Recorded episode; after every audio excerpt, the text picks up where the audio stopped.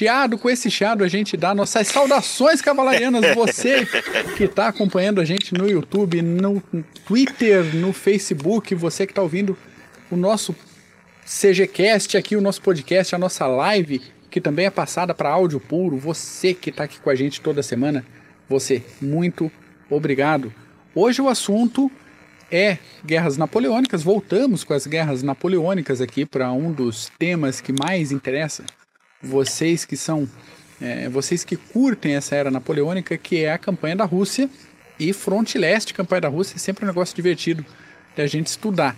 Mas antes de começar os temas paralelos e antes de a gente ir para o tema principal, vamos apresentar essas criaturas, esses lindos aqui. Hoje que a gente não tem o nosso host master aqui, o Daniel, ele teve uma, um imprevisto de cunho pessoal, uma questão intransferível, não pôde chegar aqui com a gente. Mas cá estamos. Tá aí, eu tô falando dele, ele tá no chat, ó, essa praga. Tá aí mandando beijo pra você também, ô tranqueira. Um relincho pra você, cavalo.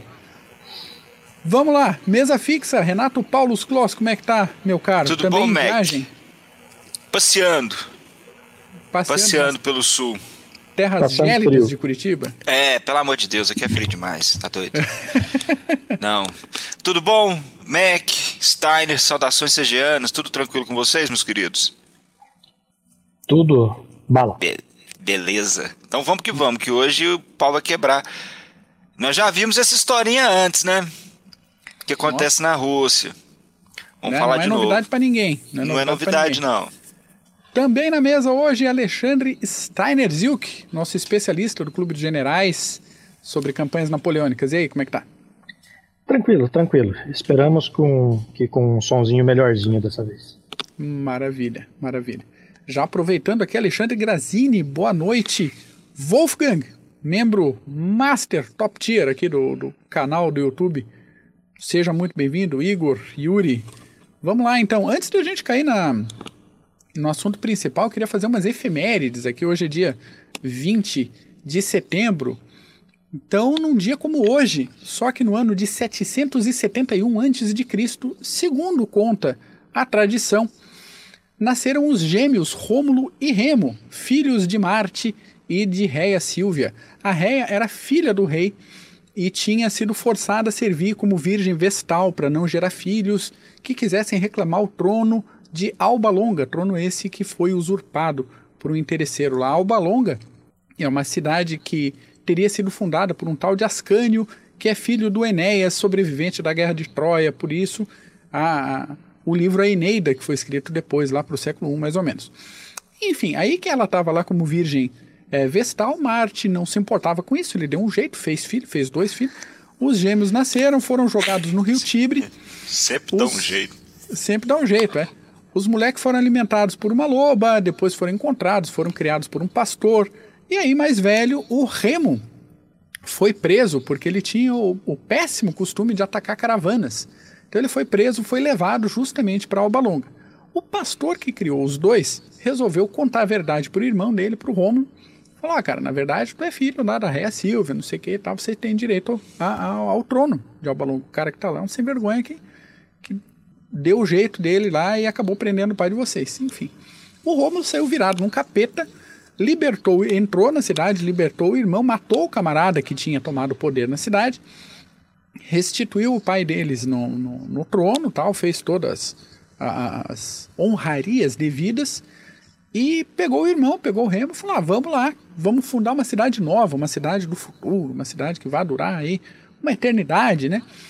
mas vamos fundar essa cidade mais ou menos ali onde a gente foi jogado no Rio. Então foram lá para a situação e nesse momento acabou a paz entre os dois. Um queria fazer a cidade sobre uma colina ali perto, dar um nome, o outro queria dar outro nome, fazer a colina no outro, fazer a cidade numa outra colina. E irmão brigando, começaram a brigar, a situação esquentou e o Rômulo matou o Remo. E acabou a discussão. Então, o Rômulo, dando cabo do irmão dele, ele fundou Roma em 21 de abril do ano 753 a.C. Segundo a tradição também, porque ele é aquele, aquele tipo de personagem é, meio real, meio mítico, né? A gente não sabe exatamente onde é que está o tanto de realidade dentro dessas histórias que se confundem, hein? ele teria reinado por 38 anos. E além da fundação de Roma, ele foi o responsável pelo episódio conhecido como Rapto das Sabinas, aquela situação que o, a primeira turma de homens de Roma resolveu sequestrar as mulheres de uma dos sabinos, é, dos sabinos, de uma tribo vizinha ali para poder aumentar a população. Então, na falta de mulher, vão lá roubar a mulher dos outros e vão fazer a filharada lá. Mac, manda. Eu estava procurando enquanto você estava falando aí, eu estava procurando aqui e todos falam, muita gente fala que das dicas que a gente a, a, dá de livros e filmes. Então, para quem, para aqueles que estão nos assistindo, ouvindo, The First King, que é a história, é um filme que é em latim da criação de Roma, com os dois e conta toda essa história que você está falando. É uma produção de 2019, um filme muito bom. Ninguém vai entender nada da, da vai ter que usar legenda, mas um filme excelente. Podem assistir. Muito bom, muito bom. Tá dada a recomendação. Ainda, também num dia como hoje, um 20 de setembro, começou uma confusão do cacete na então província de São Pedro do Rio Grande, lá no ano de 1835. O rolo todo veio evoluindo pelo motivo de sempre na política do Brasil Império, né? uma disputa de poder entre os liberais, que queriam mais autonomia, de autodeterminação para as províncias, e o governo central que firmava o pé no modelo centralizante lá estabelecido pela Constituição de 1824. Outro problema nesse rolo aí era econômico, puramente econômico. Quando a gente pensa em produção das províncias, normalmente esses produtos são mais focados, eram mais focados em exportação. Não mudou tanto assim até hoje, se a gente for ver. Né? Então, na época, a gente fala de açúcar, fala de café, mas a, província de São Pedro do Rio Grande produzia charque e couro, principalmente para o mercado interno, para abastecer eh, todo o sistema eh, escravista do sul, sudeste até Minas Gerais. Então, várias cidades aqui do, do, do eixo entre Rio Grande do Sul e Minas foram fundadas justamente nos caminhos de tropeiros. A gente fala de Curitiba, a gente fala de Lages, fala de tantas outras cidades aí no caminho. E situação normal também, que a gente conhece da, da, do governo brasileiro, sempre que o Estado precisa de mais dinheiro, o Estado não vai recalcular despesa, não vai tentar enxugar a máquina pública. O Estado vai fazer o quê? Vai aumentar o teu imposto. Ele vai te ferrar. Então eles começaram a aumentar imposto, aumentar imposto, e, e a coisa tomou um determinado volume que os mercados consumidores de charque passaram a importar carne da Bacia do Prata por um preço mais em conta do que a carne produzida aqui no, no sul do Brasil.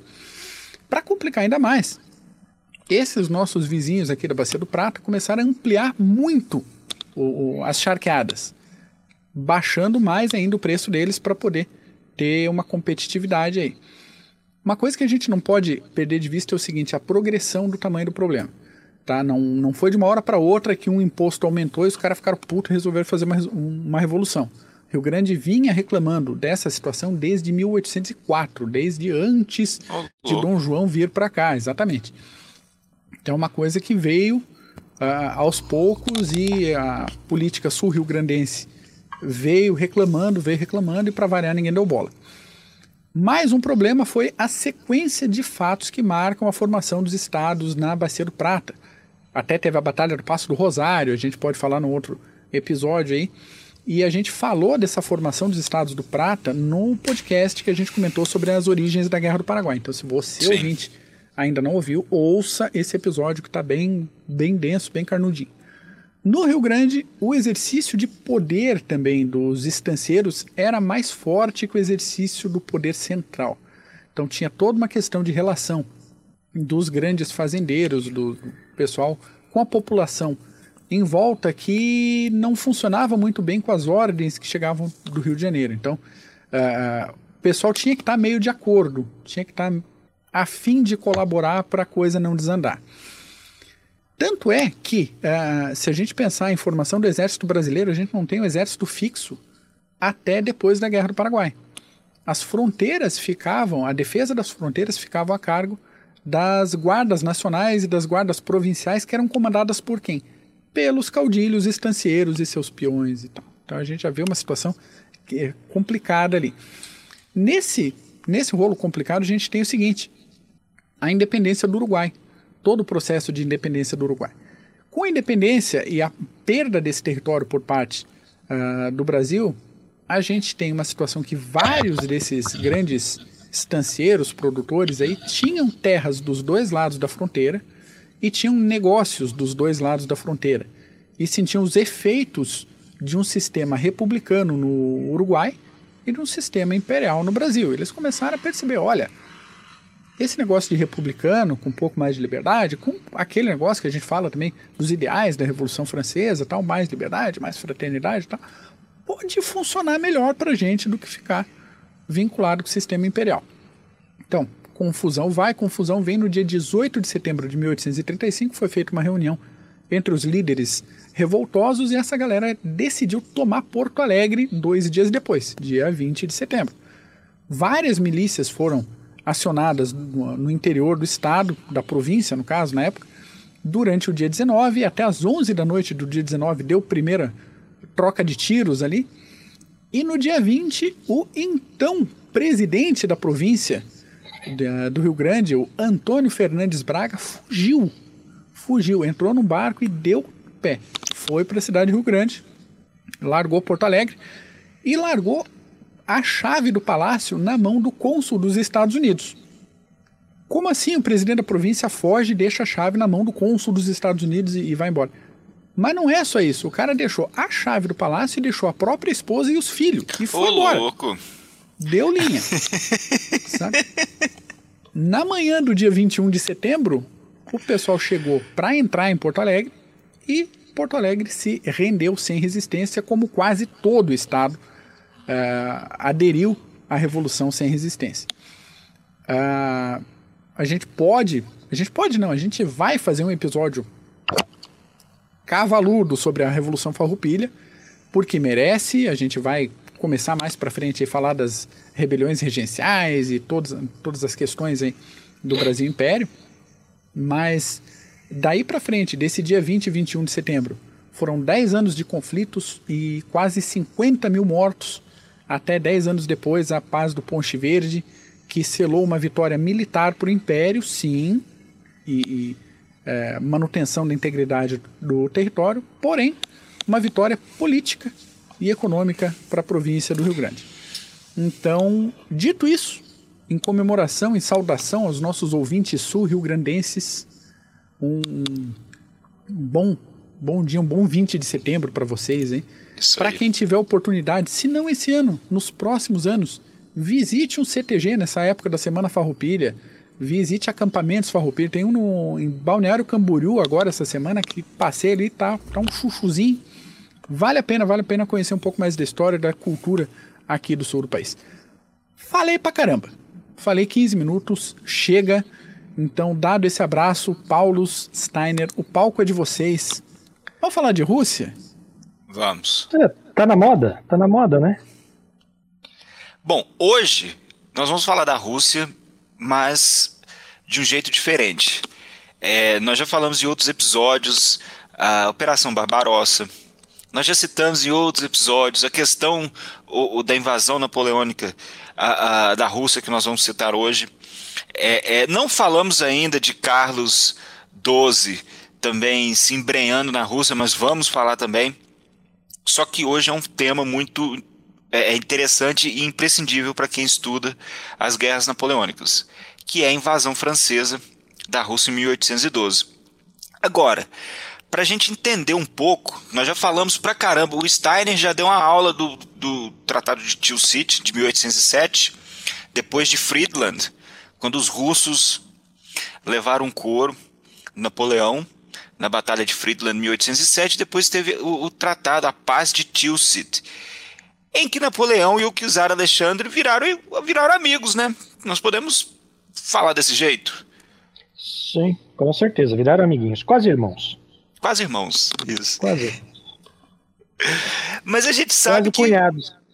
Quase cunhados. E isso é algo que a gente tem que... Eu, eu fiquei... Da primeira vez que eu tinha lido, eu fiquei abismado, a gente tem que citar aqui, mas... É, nós precisamos entender, nós já citamos também que ah, todos os tratados que Napoleão firmou e acordos na Europa durante desde uh, desde o começo do século XIX, das guerras napoleônicas, nós sabemos que, na verdade, não eram tratados uh, uh, onde ambas as partes possuíam iguais interesses, ou eram tratados iguais. Napoleão tratava todos como vassalos. Nós podemos entender dessa forma. Então, e para entender um pouco como que Napoleão invadiu a Rússia, sendo que depois do Tratado de Tilsit, eles, tanto Napoleão e, e, e o czar Alexandre quase viraram irmãos, como Steiner falou, cunhados também. Dá para ver que a situação de 1807 até 1812 deve ter azedado um tanto, né? Pra... O Mingau azedou ali de um tanto que. E agora, o que é interessante que nós vamos citar também é que eles não queriam briga até a última hora. Eles não, não, não vão cruzar o rio. Eu, vou tirar meu exército aqui, mas eles não vão cruzar o rio. E o Napoleão falava: não, eu vou cruzar o rio, ele vai mandar um emissário para pedir paz. E depois aconteceu o que aconteceu a, a, até Moscou e a marcha de volta. A marcha de volta nós vamos falar em outro episódio. Vamos chegar hoje até Moscou direitinho, até para cobrir. Legal, mas Steiner, conta pra gente aí, a partir, da, a partir de Tilsit. É, uh, assim, é, é, eu, eu, vou, eu vou dar uma, dar, uma, dar uma geral e aí você vai, vai entrando na, na parada. É, tem, tem uma passagem interessante quando Napoleão atravessava os Alpes, onde ele dizia é, para algum dos seus assessores: é, Você acredita que é uma coisa muito grande eu ser imperador dos franceses e rei da Itália? Eu não tenho ilusão momento da providência que me há de conservar enquanto precisar de mim. Passado isso, esmigalhar-me-á como um vidro. Né? Então, é, é, é uma pena, é uma pena grande que ele não, não, não se lembrou, não se lembrou disso quando, quando ele estava fascinado pelo poder. Né? Ele viu o precipício nos pés e não fez nada. Né? É, é, a, própria, a própria grandeza né, de, de, Napoleão fez ele próprio se idolatrar. Isso é natural porque é, é, né, alguém com o poder que Napoleão Sim. conquistou durante todo esse tempo, é, eu acho, eu acho que é, é, é até natural isso. Né? até porque a França, a própria França, se fascinou por ele. Isso, apesar do preço que ela vinha pagando, né? Sim. É, é, né? Então, é, é ele sempre teve tudo para ser um ídolo, né? Ele era filho da Revolução, ele lutou por ela, é, ele alcançou o consulado, o império, é, é sabe? Foi acompanhado por esse povo que estava é, inebriado pelas vitórias, principalmente quando você vê que era contra uma Europa coligada. Então, os maiores impérios europeus coligados e ele conseguia é, é, é, passou por cima, né? Tratorou. Subjugar, sim. É, é, é assim, então é, Napoleão ele tinha uma para se adaptar, né, a, a qualquer circunstância. É, é, e isso e isso criou uma guerra diferente, sabe? É, é, onde é, claro que o objetivo da guerra é, é, a vitória, mas a, é, é, aquela coisa que a gente falou, falou algum tempo atrás. Era decidir em uma batalha. Né? Então, a, a, a estratégia dele era. Exatamente. E para conseguir isso, os meios variavam ao infinito. Né? Então, ele não fez. Se a gente reparar bem, ele não fez nenhuma mudança na tática do Frederico. Frederico Grande. Né? Ele, ele só criou circunstâncias novas. É, é, eu costumo falar que é, se, da, se, das guerras de Frederico é, é, a gente tem é, vê nascer a tática, de Napoleão a gente vê nascer a grande estratégia. Né? Ele estudava, ele estudava seus inimigos. Os austríacos eram é, presos por uma estratégia de gabinete. Então ele bateu ele, ele sempre quis muito aferrados ainda ao sistema do Frederico. Homens velhos, é, é, sem condição física, é, sucumbiram, não só por conta da, da, da, da inteligência de Napoleão, mas é, é, pela vitalidade dos soldados criados pela Revolução. Sim. Né? Sim. Então, respeito mesmo ele tinha unicamente pelos russos. Tá? Então, respeito, respeito ele tinha pelos russos. Porque eram experimentados, estavam lutando com os turcos aí fazia quanto tempo? Fazia muito tempo. Né? Anos e anos. E, não, e, e o russo não aceitava humilhação como forma de vida. Esse é um dos pontos porque Napoleão afagava Alexandre. E aí a gente começa a entender é, é, o que Napoleão deu a Alexandre em Tilsit e nos tratados. Né? Apesar da, da, da perca militar russa, a Rússia ainda ganhou com Napoleão. Né? Sim. Então, é, é apesar de todas as vitórias o, o, é, né? Todas essas é, é, é, os benefícios que ele teve, né? E, e, apesar disso, apesar disso, é, Napoleão sentia que ele precisava de uma paz geral, né? Ele, ele entendia que a sorte dele não duraria para sempre em batalha. Sim. Ele já tinha sentido um saborzinho amargo ali de uma batalha indecisa em Eslin. Em Wagram venceu, mas olha o sacrifício que teve, né? A gente viu. E, e seus adversários começavam a entender e a dificultar as vitórias. Então, então é, em cima disso, é, Napoleão começou a ser informado de todos os descontentamentos que havia no Império e, e seus aliados. Desculpe. Porém, é, é, tinha uma coisa, quando ele perguntava por que desses descontentamentos, é, é, e olha só como a história se repete, né? Os vassalos querendo adoçar o, comandante. Mundo dava a entender que era porque ele não tinha sucessor e que isso ia ser fatal para o império. E não dizer que era o jugo opressor francês que causava que causava essa esse descontentamento. Sim. Né? Então, é, é, Napoleão sempre desejou um herdeiro, claro, mas a, a, a, sua esposa, Josefina, ela não podia dar isso a ele. É, e assim, é, já fazia muito que ele queria se divorciar dela. É, ele sentia, depois dos avisos dos amigos, né, que era necessário um herdeiro. Depois decidiu se separar para de Josefina, porque precisava de um filho, né? Um, e não era um filho, era um filho de, um, de uma filha de um rei, né? É, e, e, olha que coisa engraçada, como, como apesar de tudo isso, Napoleão respeitava Josefina. Né? É, depois do divórcio, é, durante três dias, Napoleão não fez nada. A primeira vez em 15 anos que ele parou com toda a atividade dele. Não recebeu ninguém, não ditou nada para ninguém, não leu nada e nem anotou nada. Parou, parou. Ele tinha respeito pela Josefina, mas é, os amigos da onça queriam que ele tivesse um, um, um herdeiro, para perpetuar. Para perpetuar.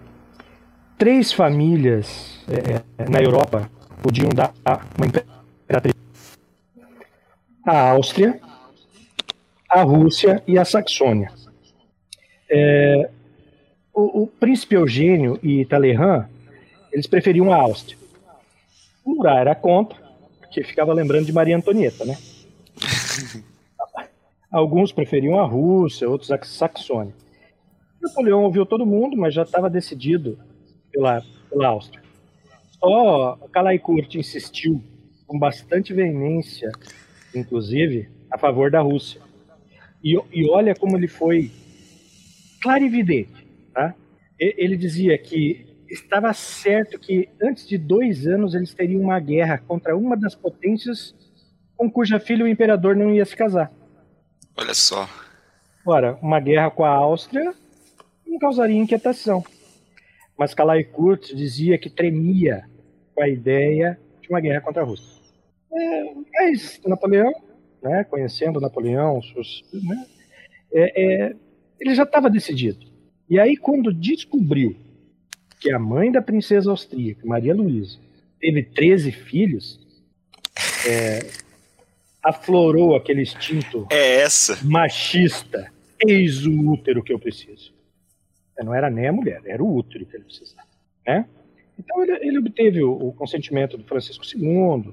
E, e olha que legal, né? Ele chegou a estudar etiqueta, não queria fazer feio para os Habsburgos.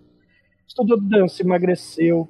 Afinal, ele tinha 47, 48 e a princesa 18, né? Olha aí. Então, pouco tempo depois é, é, é, do casamento, a Maria Luísa engravidou, deu à luz um menino. O rei de Roma, né? Justo hoje, Mark, viu? Né? Ironia, ironia do destino. né? Ironia do destino. A criança que deveria assegurar e perpetuar o império vinha ao mundo bem na hora em que todo edifício construído por Napoleão come começava a estremecer e chegar perto do fim. Né? E, e é interessante que Alexandre, no final, ele não queria que, no caso, quando Napoleão propôs se casar com a, com a irmã do czar Alexandre, ele falou: não, não dá, na família ninguém quer, deu um chá de cadeira no Napoleão e ele depois resolveu. Mas antes da batalha, antes da invasão francesa, Alexandre falou: não, pode casar com a minha irmã, pode levar. Só dá a Noruega, só dá a Noruega aqui. Pode, não, não, cancela o, o, o ducado de Varsóvia, é, leva minha irmã, leva minha irmã, ela tem 14 anos, mas pode levar. Pode levar. Tem uma, é uma passagem bem interessante. Eu vou falar dela depois. Eu vou falar dela depois. Prometo que eu falo dela depois. E, e, e, e nessa época já, é, todo mundo sabia que, ia, que já já ia ter uma guerra de novo. É, aquilo é que nem quermesse. Cada semana tinha um. Então, né? E, e isso é, preocupava todos, né? Porque, principalmente os franceses, né? Porque a, a, a a guerra na Espanha não estava totalmente é terminada. É isso. 200 mil é? franceses lá. É, na verdade 300, viu? Ah.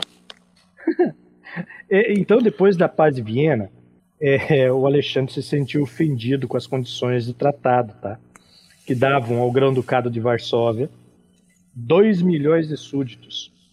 É, o que para ele, Alexandre, para os russos, anunciava um próximo restabelecimento da Polônia, que era o que eles não queriam, né? E isso, a corte russa ficou puta, né? E aí Napoleão ficou com as orelhinhas quentes de tanto xingamento, né? E aí ficou parecendo para os russos, para a corte russa, que as conquistas dos acordos que eles fizeram era uma migalhinha em troca do restabelecimento da Polônia. Sim. Né? Então, então é aí que vem a, a, o comprometimento da irmã, né? É, então, antes de comprometer a irmã, de verdade, ele queria definir essa situação da Polônia. É, Napoleão, impetuoso, não gostou muito da posição em que, em que Alexandre colocou ele, né? Porque é, já porque ele não queria, Alexandre não queria o restabelecimento da Polônia, ele queria dar irmã em troca do não restabelecimento, né? Sim. É, é, e, e, Napoleão, Napoleão é, textualmente disso disse, né? contraiu o empenho absoluto e geral de que o reino da Polônia jamais será restabelecido é um ato imprudente e indigno da minha parte. Portanto, não o farei. Não o estimularei, mas não quero ir mais longe. Quanto à extinção das palavras Polônia e poloneses, é uma barbaridade que jamais praticarei. Poderei não empregar essas palavras nos atos diplomáticos, mas não está na minha alçada arriscá-la da língua das nações e aí rompeu com a Rússia e acertou com a Áustria. Né? É, é, ele não queria arriscar a Polônia da língua das nações porque ele gostava de uma certa duquesa polonesa. Mas tá, isso veio depois. Isso é outra história. E depois ganhou é, 100 mil soldados poloneses. É, né? Também tem isso, né? Poniatowski também ele ganhou um belo general, né? É. Coincidência. É. Coincidência. Coincidência. Coincidência. Coincidência. Tá? Mas para a Rússia, é, é, essas preocupações elas não ficavam somente nisso. É, a Rússia, desde sempre até, até agora, é um país essencialmente agrícola. E o grande problema russo estava no bloqueio continental. E com o bloqueio, ela não conseguia trocar essa produção excedente com produto manufaturado inglês. Né? o czar foi levando, né? fechando o olho aqui ao comércio com a Inglaterra. Empurrando com a barriga. É, não dando muita pelota para protesto de Paris. Quando respondia era evasivo, né? É, é, o, czar, o czar, então, ele aproveitou esses pedidos franceses de endurecimento a, a, da fiscalização, é, manifestando inquietação quanto ao número de franceses que estavam acampados ao longo do Mar do Norte até Danzig. Então ali já, já Napoleão a pretexto de, de, de manter uma eficácia do bloqueio encheu encheu de francês, né? E o e o czar está preocupado, é, é muito francês pertinho de mim aqui, né? Somos irmãos e tudo, mas não é para tanto, né? É, é, e, aí, e aí vem aquilo que você falou é, dos tratados.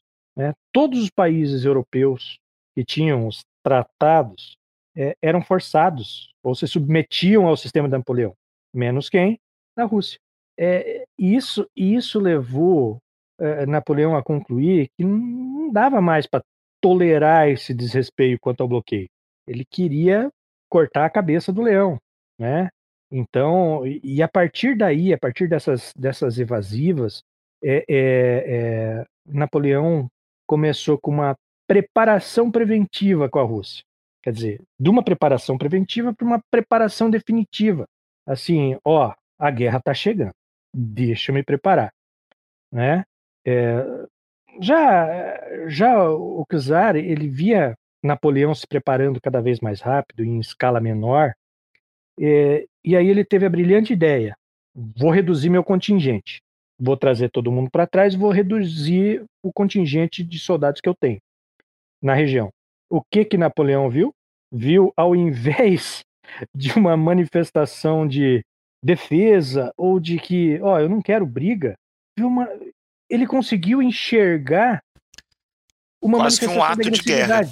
É, é assim, é, o problema, o problema do poder, do excesso de poder, é que ele começa a enxergar ódio em tudo que é lado, né? Você não tem mais amigo, você não tem mais é, é, todo mundo querendo te apunhalar. E, e, Napoleão chegou nesse estágio, tá? E, e tirando a Rússia, todas as outras nações odiavam a França. Ele até, ele até acreditava nessa época que tinha um acordo secreto da Rússia com os ingleses. O que fez acreditar que realmente, ó, a guerra é inevitável, não vai ter jeito. Quando, quando do Tratado de Erfurt, quando os dois se abraçaram efusivamente, a inimizade já estava ali, já estava insinuada. É, é, eram, eram duas personalidades que queriam dividir a Europa e era impossível que eles aceitassem ficar só com a metade que lhes cabia, né?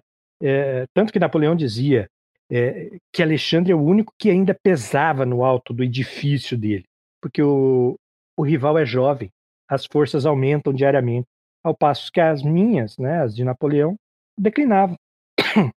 né? Então, é, é por aí. É, Interessante via, isso. É, já se via que Napoleão olhava para a juventude de Alexandre e via nela um risco, inclusive. Né? eu preciso de um herdeiro, eu preciso, mas tem esse, esse russinho aí que é mais novo que eu, é um paizinho, né, que eu respeito, não vou ser mais hegemônico, né? Curioso a gente é... pensar aí a, a diferença total de sistemas, né? O Napoleão Sim. que ascendeu ao poder por meio de uma revolução, eminentemente uma revolução burguesa, né? Um negócio que a gente associa com a modernidade, com a contemporaneidade, pensando em historiografia europeia tradicional, Sim. assim, tal. E a, a Rússia é, como você falou, Steiner, um estado agrário, agrário eminentemente rural, agrícola. que agrícola que dependia servil. de mão de obra servil, exatamente. A servidão é. caiu, acho que só em 1861 na Rússia. É, é. Era o verdadeiro gigante dos pés de barro. Esse é, é. eu acho que uma das melhores definições que, que, que, que tem da Rússia até, a, até a, começo da, da Primeira Guerra é o gigante do pé de barro. Né? É, e nessa época, olha só, a gente às vezes a gente brinca brinca com, com os russos na questão de é, recolher informações aqui, recolher informações ali, mas o ódio aos franceses era tão grande por parte dos países é, é, as quais a França dominava de uma maneira e, e por outra, que, que a Rússia recebia informações precisas do que acontecia na França. Recebia de poloneses dedicados aos russos, alemães que, obviamente, odiavam franceses, os habitantes, é, os habitantes falidos de Danzig, Lubeck, Hamburgo, avisavam os russos de tudo que, o, que, o, que os franceses faziam, né? É, é, e, e, e, teve, teve, teve uma, uma passagem que Alexandre estava falando com, com Kalai Kurt, é, que ele disse que, é, olha, eu não quero ser pego desprevenido. Eu sei que eu não tenho tão bons generais como vocês. E, sobretudo, eu não sou um general, um administrador como, como é Napoleão. Só que eu tenho bons soldados e uma nação dedicada. A gente prefere morrer de arma na mão a ser tratado como holandês e hamburguês. Luto até o se, se precisar, lutamos até no Volga. É. Declaro sobre minha palavra de honra que não serei eu a disparar o primeiro tiro. Deixarei a que atravessar o Nímen sem eu passar. Acreditais que não vos engano, eu não quero a guerra. Meu país não quer a guerra. Porém, uma vez atacado, não recuará. Então, é, é, Alexandre deixou bem claro aquela icônia. Ó, você que sabe, eu não quero. Se tu quer, não reclame depois, né? É, é e é, é, essa fase é, pode parecer na nossa conversa aqui que ela foi uma coisa rápida, né? Mas isso durou dois, três anos. Acho essa brincadeira. Quase quatro anos. É, né? Essa brincadeira durou, né? É, esse tempo. e, e, e se aproximando se aproximando de 1811 aí, é, Napoleão pediu, começou a pedir para os russos embargar até navio neutro por conta do, do, do bloqueio continental. Né? Isso foi outro fator que foi minando essa essa amizade, foi crescendo, foi aumentando os sons dos tambores de guerra. Né? É, é, a França já embargava navio neutro.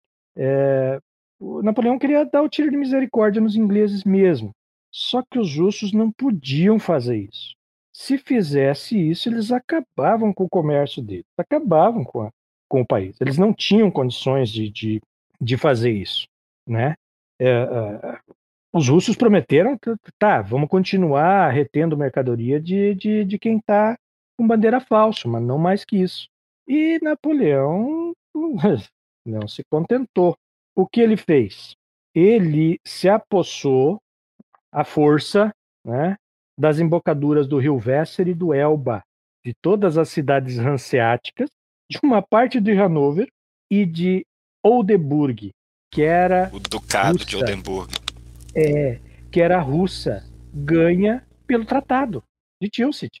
É, é, é, Napoleão acabava de infringir um tratado onde ele tinha posto a assinatura dele. E isso não fazia três anos. Né? É, é Alexandre, Alexandre inclusive, falou de, dessa infração com Kurt. Ele, ele dizia que, é, é, embora embaraçado e ferido, ele não ia à guerra por, causa, por conta de Oldenburg. Né? Tanto é que é, é Kurt resolveu, resolveu voltar para a França e, e, informar Napoleão pessoalmente dessas é, do que Alexandre vinha, vinha conversando com ele.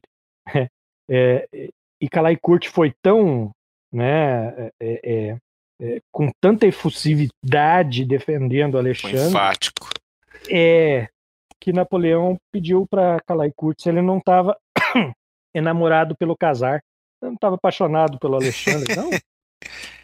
Calai Curtis respondeu que não, é, com ele o negócio era paz. Steiner. E ele perdeu o apoio do Bernardotti também, que ele colocou na Suécia como é. um, um, um, um príncipe o fantoche, nós podemos dizer, mas quando ele atacou o ducado de Oldenburg, até perdeu o apoio até mesmo de um apoiador dele. Fala, depois dessa, é. eu declaro minha neutralidade. É que é, é, Bernadotte dá uma tese, sabe?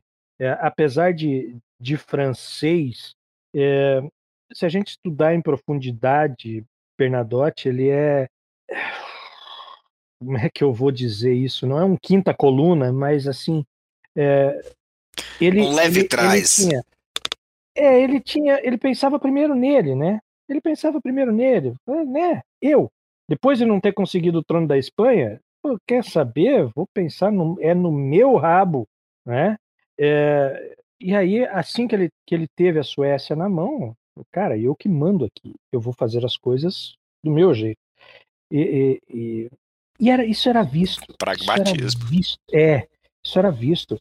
É, logo quando, quando o Bernadotte conseguiu o trono sueco, ele pediu grana para Napoleão. Falou, ó, oh, financia aqui, porque eu preciso. Pá, pá, pá. Eu, né? Tanto que Napoleão falava, pô, o cara botando preço na amizade comigo, né? Então, é, tanto que mais tarde, não nesse episódio, no próximo que a gente vai falar da retirada e da, da, da deposição de Napoleão, é, vai dar para ver que Bernadotte também não se, não se comprometia com os aliados. O nosso velho prussianinho de 78 anos teve que colocar o Bernadotte numa posição que ele não conseguiria sair para lutar, senão ele não ia lutar, né? Então, Bernadotte, na verdade, dá uma tese, uma tese bacana, né? É, é, tem tem um, um, um, diálogo de, de, de Calancourt com Napoleão que quando, quando o, o, o, o Calancourt diz que estava enamorado pela paz, o Napoleão disse que também estava, mas não admitia que, que dessem lições a Napoleão. É, ele falava, evacuar Danzig? Pô, se eu, se eu evacuar Danzig, daqui a pouco eu vou ter que pedir para o Alexandre licença para andar na França. Curte, você é ingênuo. Né? O que importa, o que importa é tirar do colosso russo a possibilidade de invadir o sul. Vou avançar até o norte e vou restabelecer as fronteiras da velha Europa. Ou seja, vai rasgar os tratados. É, é, e defendia Alexandre. repetia, repetia o que o Casar tinha, tinha dito. Né? É, é ele dizia que o, Casar é, é, iria entregar ao clima russo o cuidado de fazer a guerra, porque ele dizia que os franceses são menos endurecidos que os russos. E, e olha só como, como começaram a conhecer Napoleão. Alexandre já dizia: só se operam milagres onde o imperador está em pessoa. Ele não pode estar em todos os lugares ao mesmo tempo. Né? Então já, já começava-se a, a, a, entender Napoleão. E, e, e, a, e a questão da tática de Napoleão de uma batalha. Ó. Napoleão responde que uma boa batalha porá ter uma, as belas resoluções de Alexandre. Isso. Né? Vou lá, então, em uma batalha eu resolvo tudo e resolve, volto. Né? É, é, ficou claro que Alexandre não queria, para se aproximar da Inglaterra, né, nessa questão da, da, do bloqueio continental, ele não queria arriscar uma guerra com a França. Não queria. Mas ele também não estava disposto a sacrificar o, o, tanto o comércio russo quanto a população só para agradar, só para agradar a, a, a Napoleão. É, é, é, foi, foi aventado por Alexandre aceitar uma troca ele trocava Oldenburg, deixava Oldenburg né, para os franceses e ficava com Erfurt para salvar a paz. Mas já era tarde, isso é, Napoleão já estava decidido. Já estava decidido, o leite já tinha sido já derramado. Tava, Exatamente. Já, já, já. É, é. E, então, e, e, aí, desde novembro de, de 1811, é, eles ficaram se observando, né?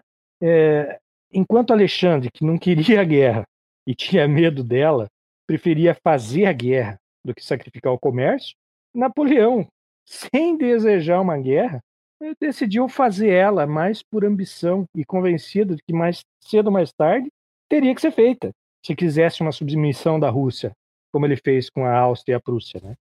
Resolver de uma é, vez por todas. Resolver de uma vez por todas. Mas, assim, você vê que é, é, é, é como você disse no começo, nenhum dos dois queria a guerra. Mas é, ambos entraram. Né, é, e foram se deixando levar. É, é. Não fizeram aquela força para salvar, né? Sim. E, e, e para Napoleão, conselho, conselho dos generais não faltou.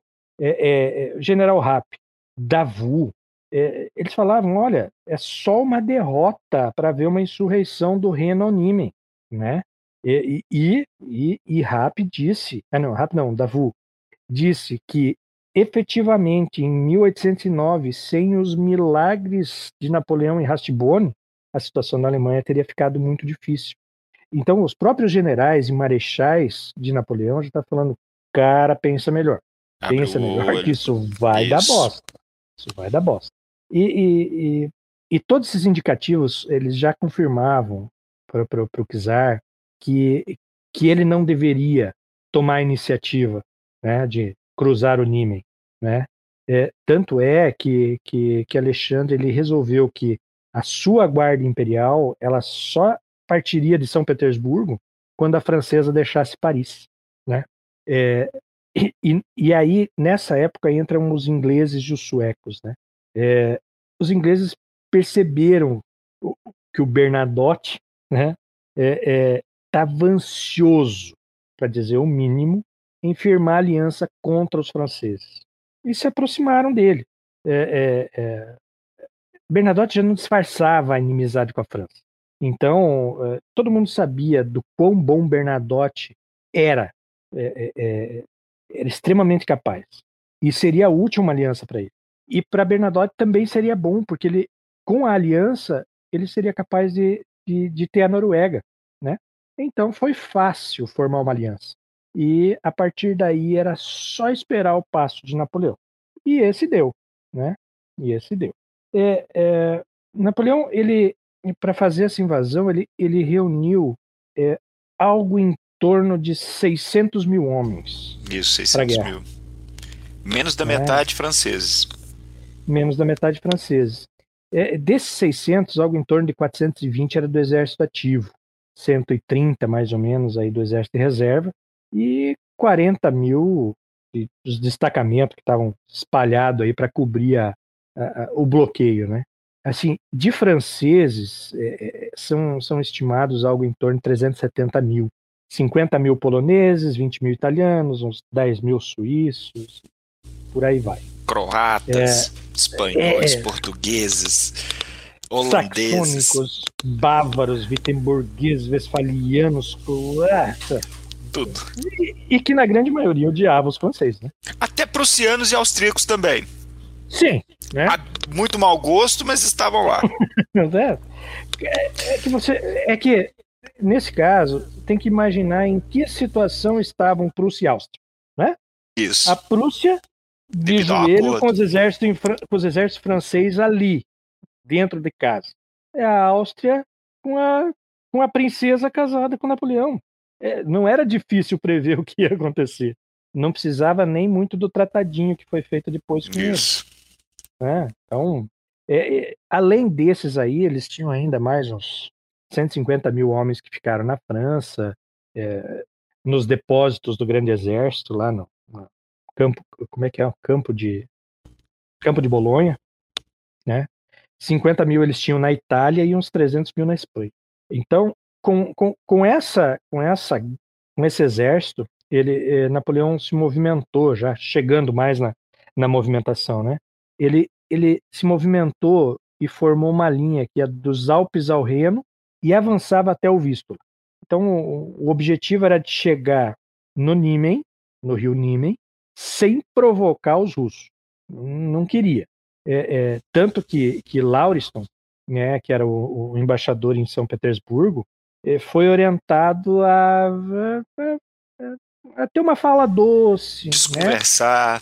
Né? É, e dizer assim: ó, oh, Alexandre, ó, oh, seu Kuzai, isso é, isso é só uma negociação que veio apoiada numa demonstração armada. Coisa, coisa básica daquele tempo as negociações naquele tempo eram assim, né?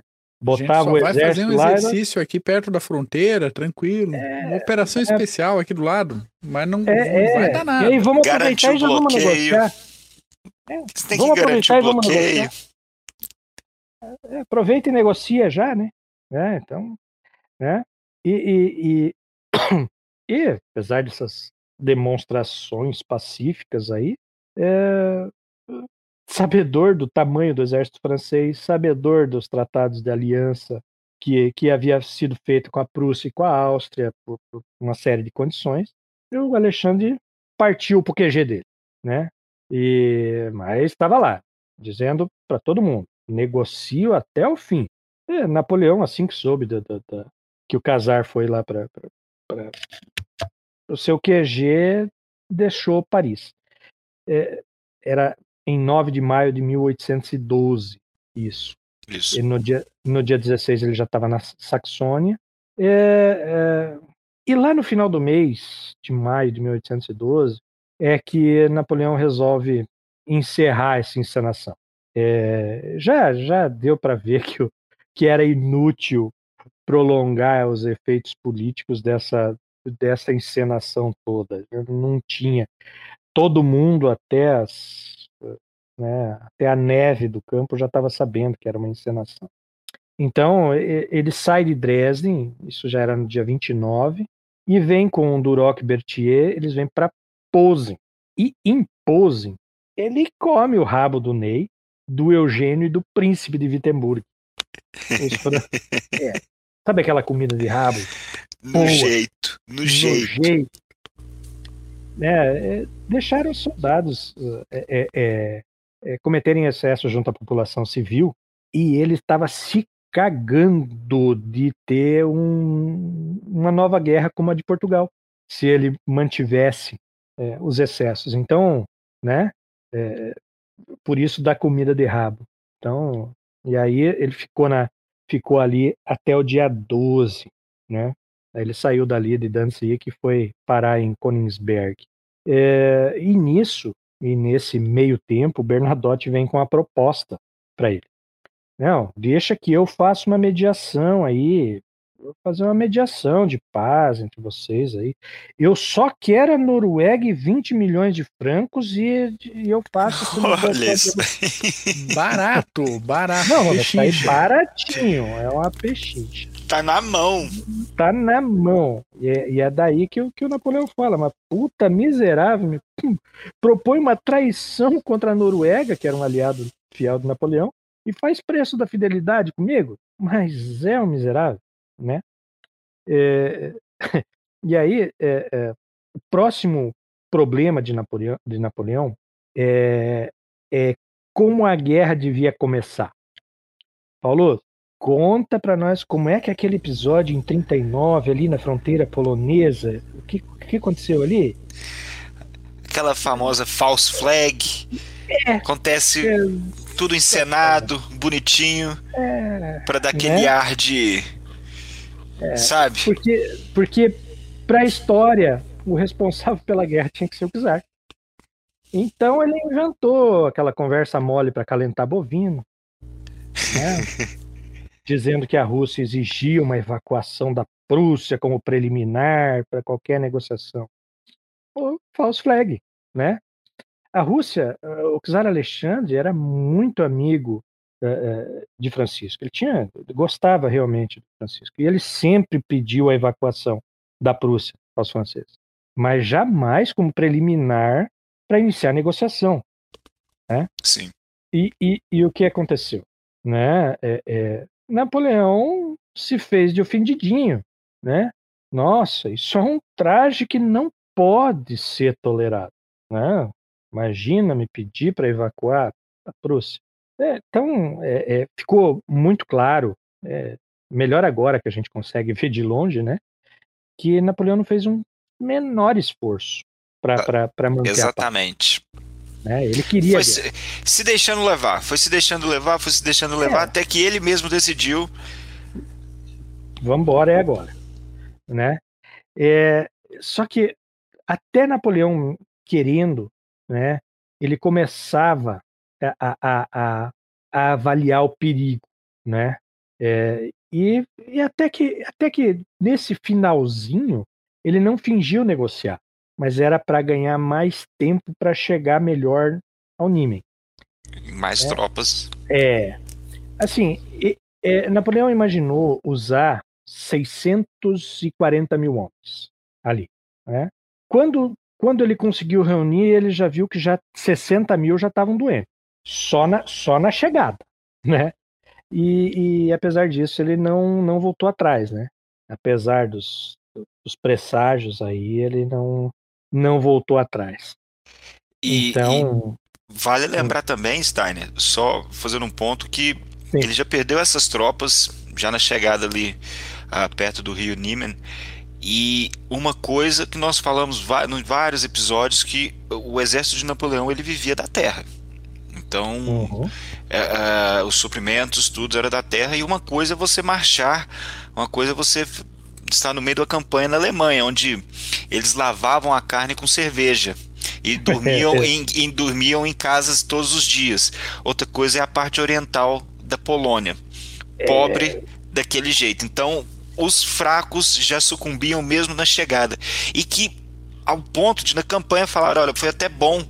É, que fala isso, que é bom que agora os fracos ficaram para trás. Agora é quem tem que fazer guerra mesmo, quem consegue sustentar uma campanha.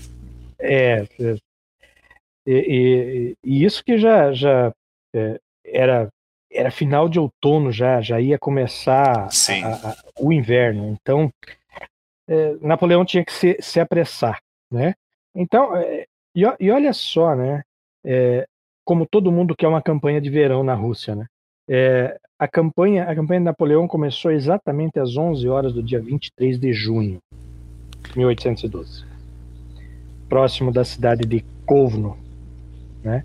Onde eles começaram a, a atravessar o Nime, não encontraram resistência, né? E no cinco dias para atravessar todo mundo. É, 200 mil eles conseguiram botar na manhã seguinte, né? né? É, e aí é, Napoleão dormiu em Kovno e enviou Davu para se organizar ali pela estrada para seguir para Vilna. Né? É, Napoleão, é, assim, é, se achava um César que momentaneamente foi transformado em Augusto, né? E ele vinha avançando e deixava para trás, e eu acho isso muito importante, uma França exaurida e desgostosa, com uma glória sanguinolenta, uma Europa revoltada e à frente de um exército é, é, dividido, né? É, era meio francês e meio aliado. O exército da, dos, das 20 línguas. É, das 40 nações. Das né? 40 nações. É, e esse sentimento antifrancês ele já ele já fermentava nesse exército, né? Então, né, se achando o Augusto, ele transpõe o Rubicon e grita Alea jacta est, né? Então a sorte está lançada. E, e, ele vai sem sem oposição, ele marcha até Vilna. Né? Ele manteve Kovno como base, né? E foi para Vilna. Alexandre estava em Vilna nessa época, né? Quando começou, era era o QG da Alexandre. E ali ele estava com Barclay de Tolly, Bennington, Bagration, e quando os franceses começaram a, a chegar perto, deixou o Balashov para trás para tentar fazer uma tentativa de a última tentativa de, de vamos fazer uma negociação, vamos parar com isso, né? Volta a bola, né? Deixa vamos disso, ser irmão de novo. Deixa disso, deixa né? disso. É, né? Mas não teve muito jeito. O, Balachov teve que esperar, teve que esperar Napoleão tomar Vilna para conseguir falar com ele. E, Mesmo assim, não, depois não, de dias. Depois de dias, né? É, e aí vem a, a, aquela maravilhosa tática russa, né? Eles começaram a recuar. Vamos recuar e vamos queimar tudo. Vamos queimar tudo. Então, eles começaram a queimar tudo. E já no começo, já ali em Vilna, os franceses já começaram a passar os apertos, os primeiros apertos. Então já começou a faltar pão, sal, bebida alcoólica. Os cavalos já não tinham aveia.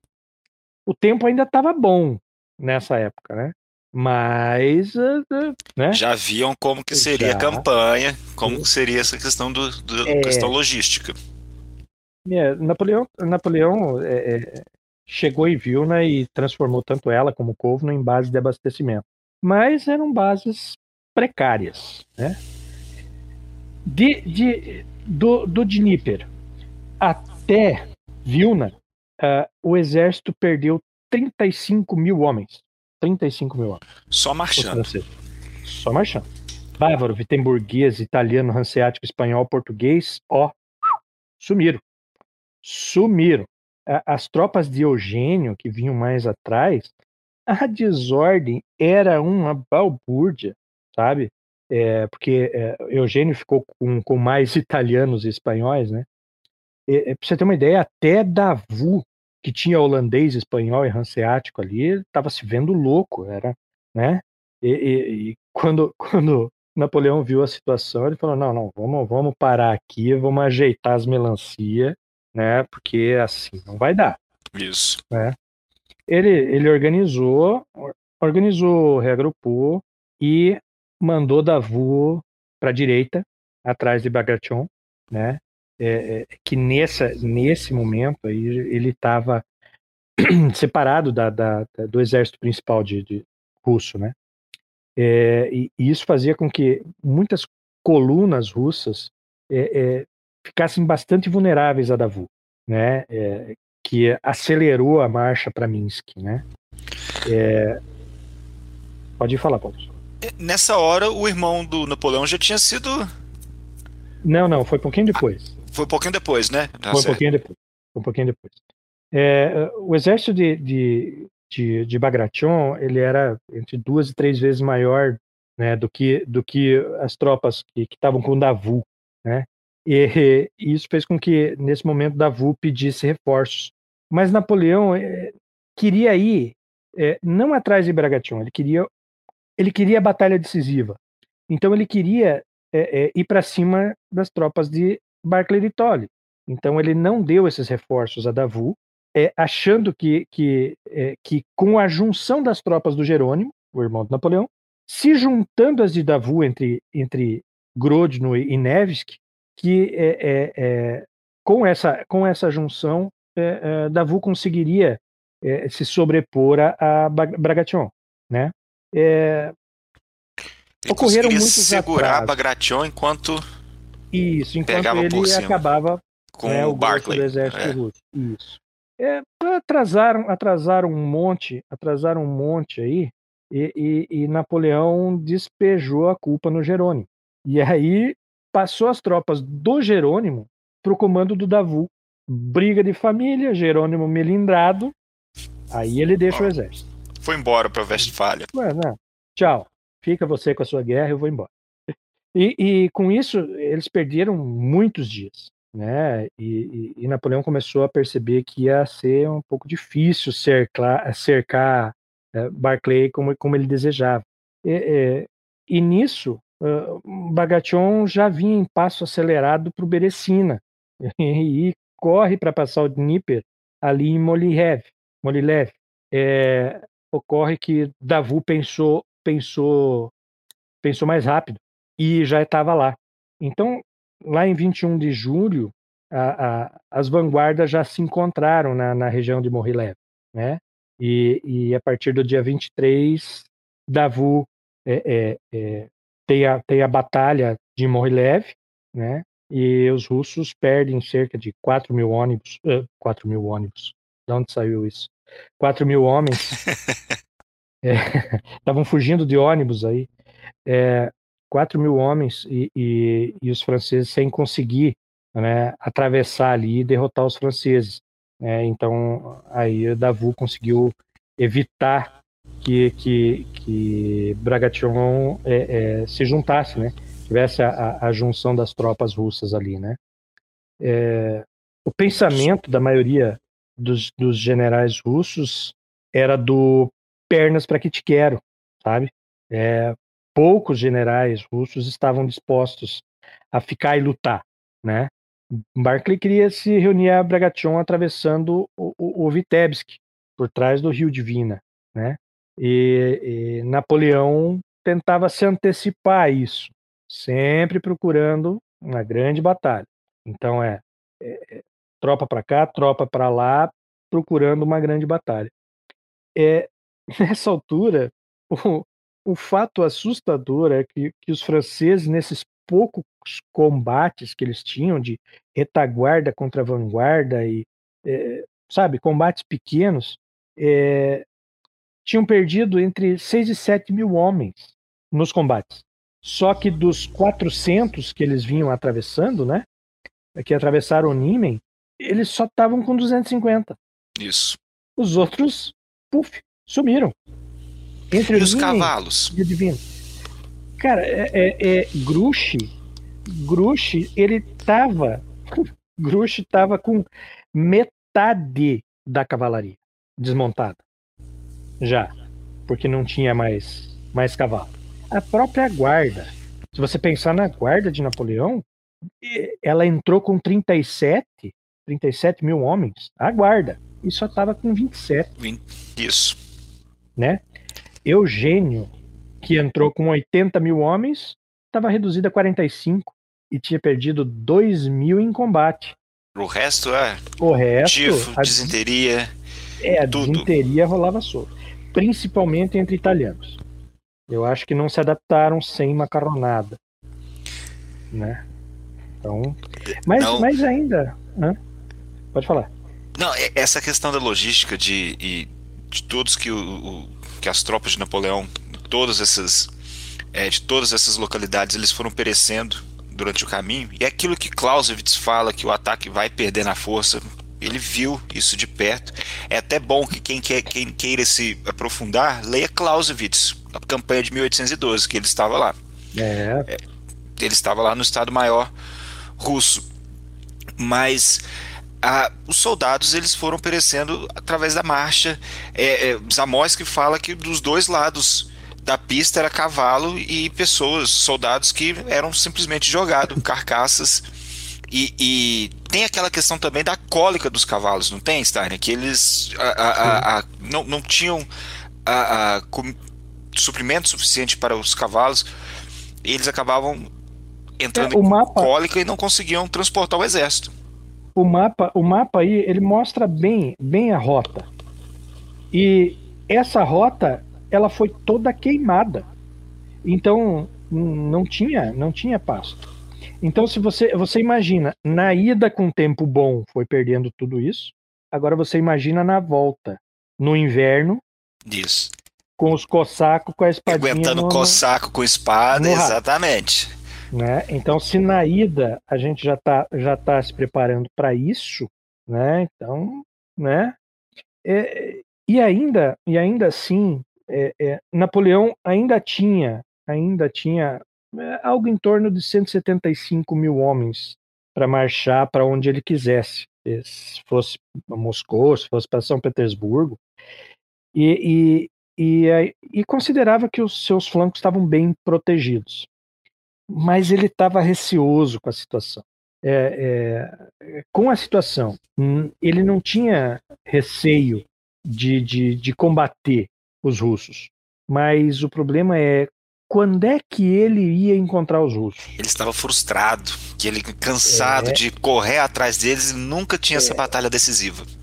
É, ele mesmo dizia: estes miseráveis sempre fogem, querem nos arrastar em seu encalço para nos fatigar e exaurir, e depois atirarem-se sobre nós quando estivermos reduzidos a um punhado de homens sem condição de luta. Isso aí. Visionário. Isso taticamente se chama trocar espaço por tempo. Né? Funciona, sempre funcionou e sempre funcionou melhor onde comandantes e tropas tinham espaço para trocar. Então a gente vê é. Rússia, a gente vê Planalto uh, iraniano, aconteceu muito disso na antiguidade. A gente vê a, as tropas de steppe, cossacos faziam isso é, guerra de, de atrito, né? Você dá aquele hit and run e, e troca. Você pa, vai parando, freando o avanço do inimigo e, e dando. Fustigando. Fustigando, Isso. exato. Trocando a, a, tempo por aquele, aquela fraçãozinha de terreno. É? E pega de repente um exército que está acostumado a marcar dia, hora, local, mandar convite com letra dourada pro inimigo, fazer uma parada militar na frente, fazer um negócio tal que, nossa, se não tiver todo frufru, eu não consigo combater. E de um lado tem montanha, do outro lado tem o rio, não tem espaço para manobra? Pô, peraí. É, ah, estão fugindo. Claro, tem terreno, tem, os caras podem andar até Vladivostok se eles quiserem.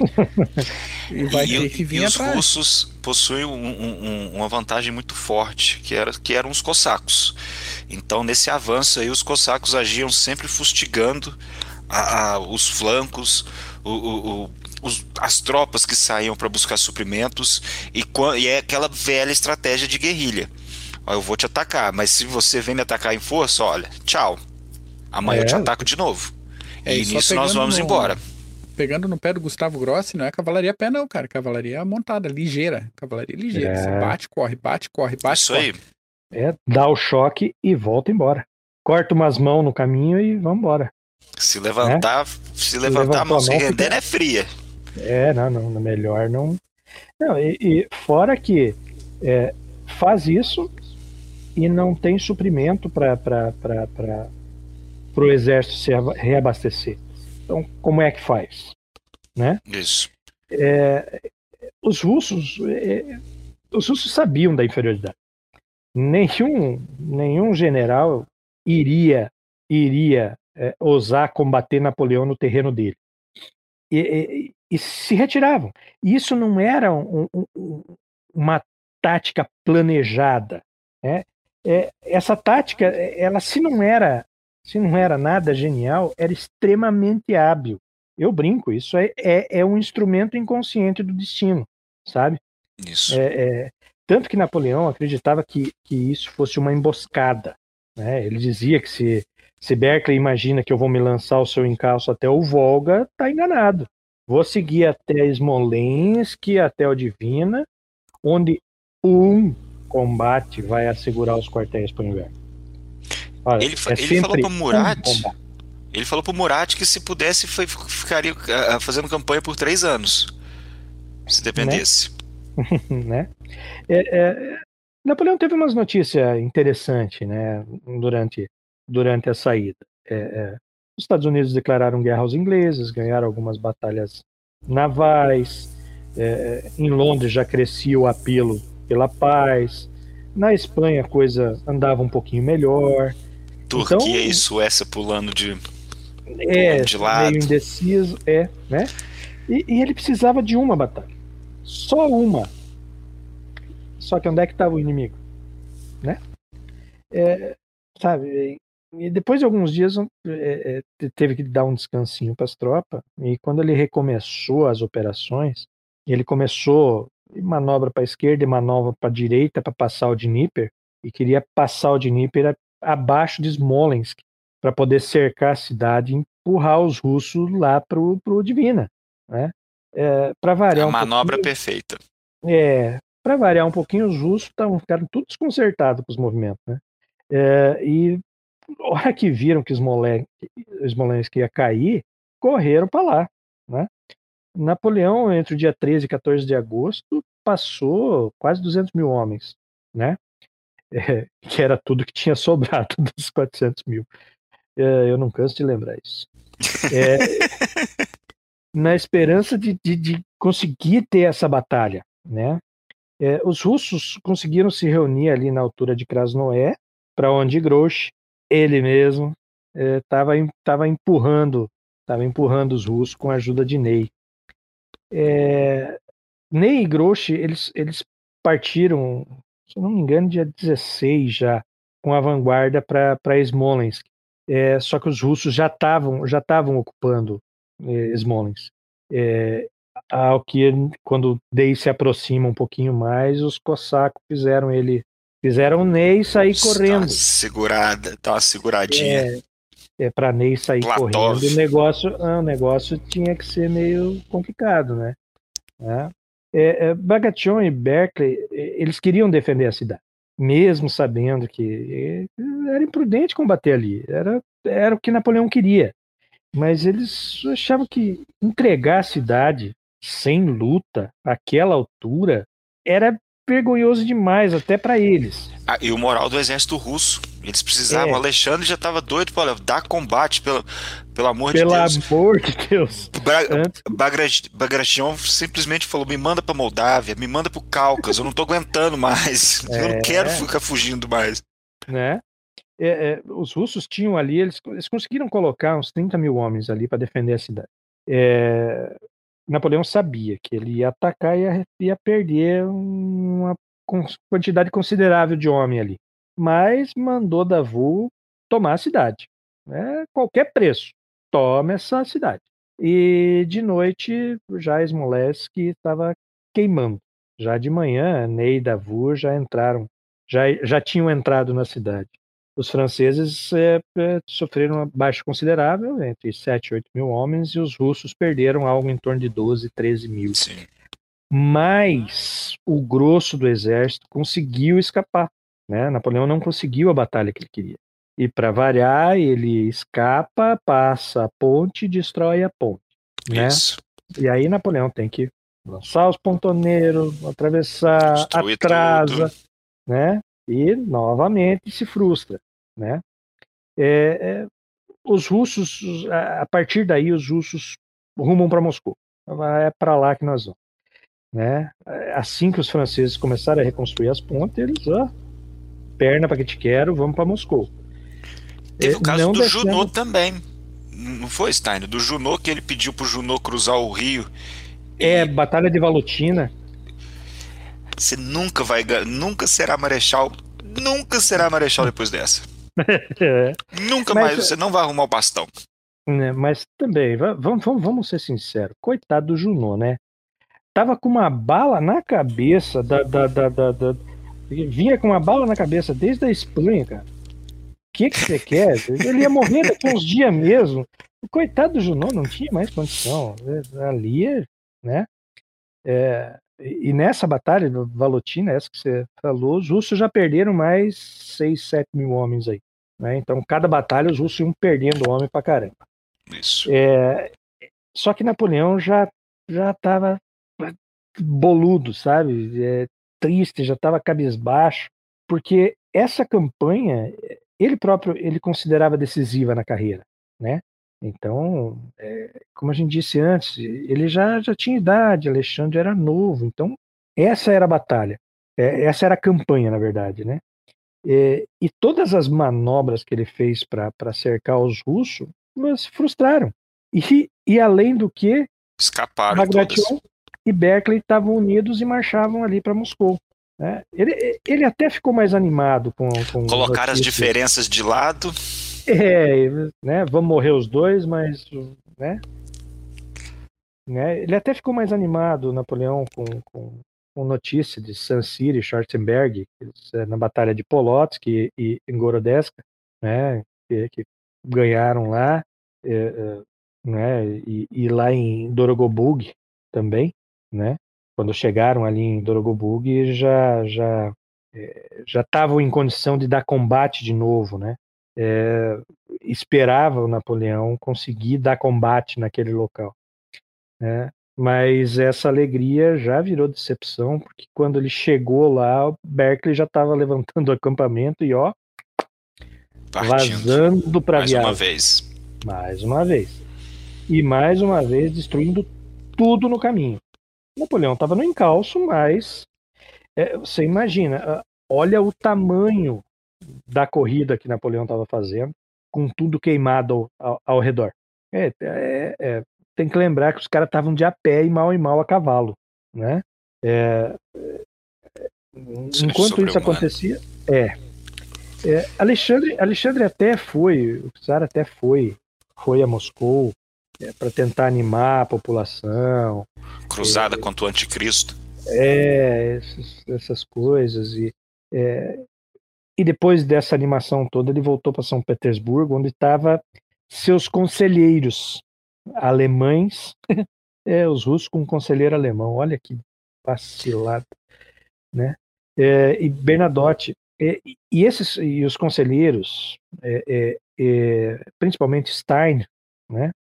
eles diziam que essa guerra ela tinha que ser uma guerra de perseverança, que se perderia uma, duas, três batalhas, mas precisavam ganhar uma. Não, eles precisavam ganhar uma só. Eles conseguindo ganhar uma, eles destruíam os franceses. É, então, o czar, o czar aceita essa ideia de retirada. Só que o povo estava puto, né? Já não aguentava mais só essa retirada, essa retirada, essa retirada. E a culpa cai sobre quem? Barclay de Tolly Tolly. né? É, é, e foi e ele foi substituído, foi substituído então no, no- no comando geral por Kutuzov, né? Kutuzov. Kutuzov, grande discípulo de Surunov, né? Que ainda turcos, né? é, né? E que ainda um senhorzinho de 70 anos também, né? que é, é prudente. Um olho. Só, né? Que a, ainda que fosse inclinado à defesa e aceitando a ideia dessa retirada, ele queria dar batalha aos franceses. Queria. E aí ele falou, gente, vamos parar aqui. É aqui que paramos, vamos, vamos parar na frente de Moscou aqui, vamos escolher o campo, né? Aí é, é, eles escolheram um campo junto às, às margens do rio Moscova, né? Firmando-se aonde? Ah, onde era o centro? Borodino. Borodino. Borodino. Então ele conseguiu reunir no campo da escolha dele algo em torno de 140 mil homens e esperou Napoleão. No dia 1, 2 e 3 de setembro, é, o tempo fechou. Chuva, chuva. Sim. E começou a, a, Como é que é o nome da lama lá? Rasputitsa. Rasputitsa, né? E aí Napoleão pensou, cara, acho que vou precisar voltar para trás, né? É, tanto Ney quanto Murat, Berthier, eles, eles já achavam que o, que, o, que o exército francês tinha chegado no limite do avanço que ele podia, sem, sem colocar em risco o exército. Né? Mas Napoleão hum, queria a batalha e decidiu: se o tempo não mudasse, ele pararia e voltaria para Smolensk e passaria o inverno lá. Mas o que aconteceu no dia 4? Sol nasceu radiante, ó. Falou que é o sol é. de Austerlitz. É. Quase isso, né? Pra, em vez de, em vez de é, acabar com o nevoeiro, passou a chuva, né? Então decidiu, decidiu avançar. No dia 5 ele já estava na planície ali de Borodino, tomando Chuardino já. Né? No dia 6 eles descansaram e durante a noite do dia 6 para o dia 7, que ele, que ele tinha decidido que no dia 7 ele ia, ele ia atacar, que deu o dia 6 de descanso, durante a noite ele recebeu notícias da Espanha, de, avisando que nosso querido amigo Wellington tinha batido Marmont na batalha. Tinha acabado com Marmont na Espanha. Ou seja, a Espanha que estava até que controlada saiu de controle de novo. É. Né? É, no dia 7, no dia 7 aí é, é, Davu ele, ele queria ele queria rodear o exército russo pela esquerda, né? Mas uh, uh, Napoleão achou melhor melhor não. Ele optou por um ataque frontal direto. Então você tinha no campo aí 140 mil russos com 600 e 40, 650 peças de artilharia, e 127 mil franceses com 500 e poucas peças de artilharia. Né? Então, os franceses bombardearam os russos, as posições russas, eh, o dia todo. A batalha foi significativamente intensa. Então, vários pontos estratégicos aí são conquistados, são perdidos, reconquistados. Tanto eh, a, a, a batalha estava em determinado estava tão indecisa que a própria guarda pediu para Napoleão: olha, deixa a gente entrar em linha. Lança a guarda. Né? A gente entra e a batalha acaba. Napoleão não deixou. Falou: se eu é, perder a guarda, o que, que eu vou fazer amanhã? Com o que, que eu vou lutar pois amanhã? é, se eu precisar, se eu tiver outra luta, e aí? O que, que, que eu faço amanhã? Né? É, mas não precisou. Né? Quando chegou a noite, os russos capar o gato deixando 60 mil baixa, incluindo Bragatião. Posso é, fazer uma intervenção? O dia mais sangrento de todas dessas é. campanhas napoleônicas. Exatamente, eu vou fazer uma intervenção aqui pelo seguinte: precisamos falar de cossacos. Né? Precisamos falar de cossacos. Nessa batalha aí, Batalha de Borodino, sete e meia da manhã, os cossacos acharam uma passagem, acharam um val no rio Kolocha, ali ao norte da ala direita russa. Quem está assistindo pelo YouTube está vendo o campo de batalha ali, vê aquelas aquela ala bem ao norte lá, aquele pontilhado que passa pelo alto. Rio Colocha é aquela serpentinha que está bem no meio da tela ali. Então eles acharam um val ali e primeira movimentação cavalaria leve, falaram, ah, vamos lá fazer um reconhecimento. Fizeram o reconhecimento, acharam o val, falaram, dá para passar, dá para contornar os caras aqui. E dando para contornar os caras aqui, dá para tocar o zaralho na retaguarda. Quer cavalaria leve mais feliz do que contornar a tropa e tocar o zaralho na, na retaguarda? Não tem como. O que que fizeram? É um prêmio. neles, né? É um prêmio. Meteram... Exatamente. Cavalaria meteram... neles. Cavalaria neles. Então, voltou lá o emissário, foi falar com o Kutuzov. O Kutuzov falou o seguinte: vai Cossaco, mas Cossaco meio que não tem é, é, regra, não tem freio, não tem nada, né? Então faz o seguinte: leva o primeiro corpo de cavalaria, leva o irmão mais novo junto com você e beleza, vai lá, cara.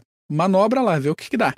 Mas o Kutuzov autorizou meio cagando, assim, achou que não ia dar muita importância. Meio na... tá, foda-se, quer, quer ir lá coçar. Nem preciso desses coçacos mesmo. Exatamente, deu, mas ah, vai lá se divertir então, né? Aí segue a cavalaria, sem apoio de infantaria, sem apoio de, de artilharia.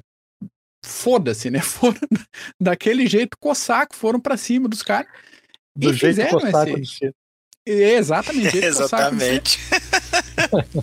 Deram todo o contorno e surpreenderam lá na, na traseira do, do, mapa aqui que dá para ver, né? de novo quem tá pelo YouTube, surpreenderam o comboio de abastecimento dos franceses.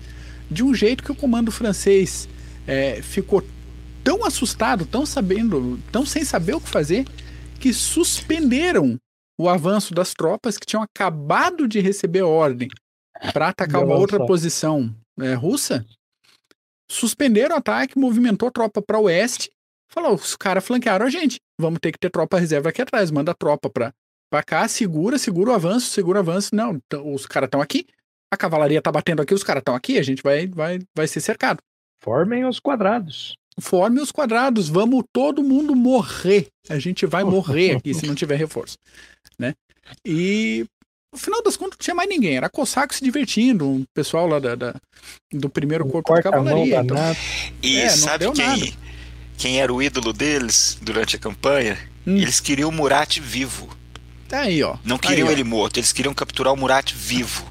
É porque é, o Murat liderava a, a, as cargas de cavalaria. E para ele isso para eles era sensacional. Então, olha, nós queremos, mas nós queremos ele vivo. Foi pelo menos apertar a mão, cumprimentar. Foi fácil o que quiser. Exatamente. Existe é. uma coisa Até que. Até imagino o apertar os... de mão do Existe o, o cortar primeiro, depois... que une os cavalarianos de diversas nações. Enfim. Acabou que não deu nada, deu aquele atritozinho, correram pro mato de novo, tudo bem, mas foi mais barulho e bagunça. E daí lá no comando russo, o pessoal começou a avacalhar com a cavalaria, falar, não fizeram porra nenhuma, né? Não serviu para merda nenhuma. Cavalaria sem infantaria não adianta nada, aquelas besteiras que a gente escuta de vez em quando até hoje, né? É, porque se não tiver apoio né? Sempre tem um para falar merda.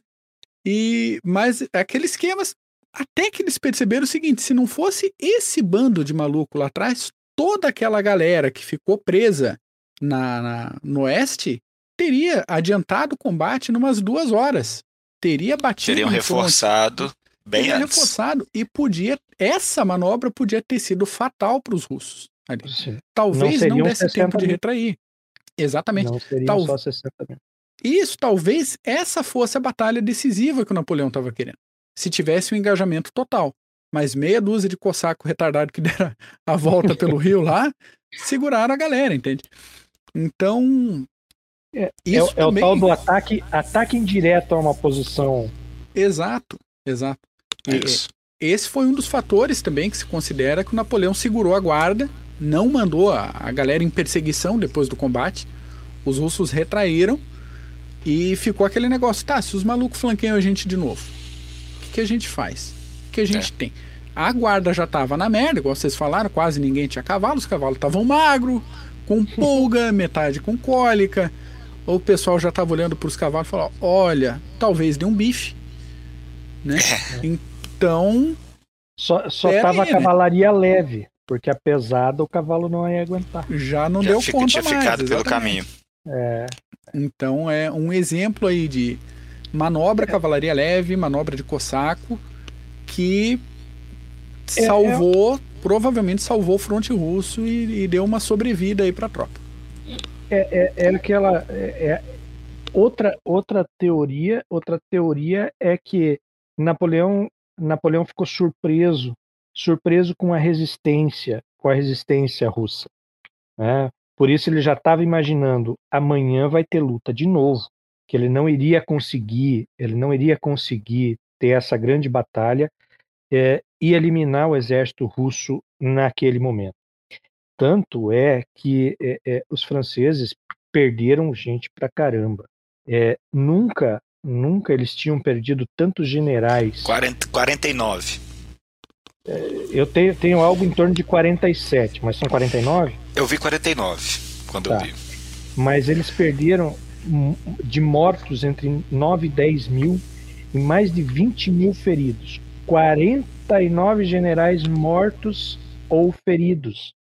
E olha, e em estado grave estava Davu, Rap, Grouche e Saint-Germain. Então a fina flor da marecha, dos marechais e generais ali estavam feridos. Isso. Então esse, essa, essa também foi uma é, é das razões. Ó, não vai dar para ganhar hoje. Vamos segurar a guarda, né? É, agora depois disso aí o caminho para Moscou estava livre, né? Ficou aberto, sim. Ficou aberto. É, mas volta a lembrar, 600 mil homens tinham partido para tomar. Quantos chegaram em Moscou? 100 mil. 100 mil. 500 mil ficaram pelo caminho. É, é, e, e, os russos nessa, né? Ah, perdemos, o que vamos fazer agora? O que vamos fazer agora? É, vamos dar outra batalha, vamos abandonar Moscou, é, sabe? Estavam meio assim. Kutuzov, Kutuzov ficou ali com 50, 60 mil homens. É, sul, e ele estava vencido. Ele estava vencido. Só que ele não reconhecia e estava extremamente satisfeito com a batalha. Ele não foi destruído por Napoleão. Quem pode dizer que depois de uma batalha dessa magnitude conseguiu sair vivo e em condições de dar outra batalha a Napoleão? De lutar no dia seguinte, exatamente. É, é então, né? É, então Kutuzov decidiu abandonar Moscou, né? Indo é, é, é seguindo aquela estratégia é, não planejada, né? retirando-se aí pela estrada de, de, de Ryazan, né? E, e, ele sabia que Moscou podia estar tá perdida, só que a Rússia não estava. Ela só iria estar tá destruída se Kutuzov perdesse, perdesse o exército. exército. Né? E Kutuzov não ia deixar isso acontecer. Né? É, é, Kutuzov, então, decidiu deixar Moscou e avisou um tal de Rostopchin, né? o governador de Moscou. Esse Rospotin era um russo com uma paixão selvagem, sabe? Patriota até o fanatismo. E ele não queria que um único russo, né? Ele dizia assim: ah, vai sair de Moscou? Ok, então nenhum russo vai ficar em Moscou para receber os franceses. Não fica ninguém.